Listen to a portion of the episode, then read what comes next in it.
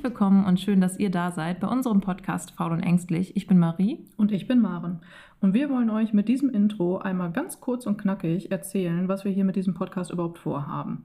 Und zwar soll es um das große Thema psychische Gesundheit und allem, was dazugehört, gehen.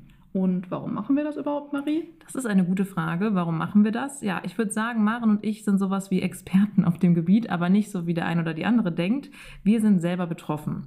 Und wir haben uns damals in einer Tagesklinik kennengelernt und haben schnell gemerkt, dass uns der Austausch mit anderen Betroffenen sehr geholfen hat, in auch schwierigen Zeiten.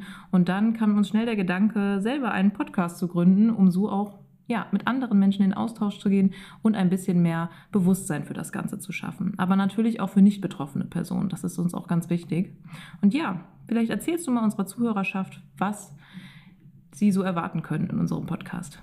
Genau, also wir werden auf jeden Fall Einblicke in unser Leben geben, unser Alltag mit psychischen Erkrankungen und gerade was einem vielleicht auch im Alltag mal immer wieder so hilft, was für Tools man anwenden kann, um aus Tiefs wieder rauszukommen, aber gerade halt auch wirklich diese Einblicke, wie du schon sagtest, auch für nicht betroffene Personen, dass mehr Verständnis herrscht, ja. was überhaupt alles hinter einer Depression zum Beispiel steckt, weil da ja so viel mehr dazu gehört, als einfach nur traurig zu sein.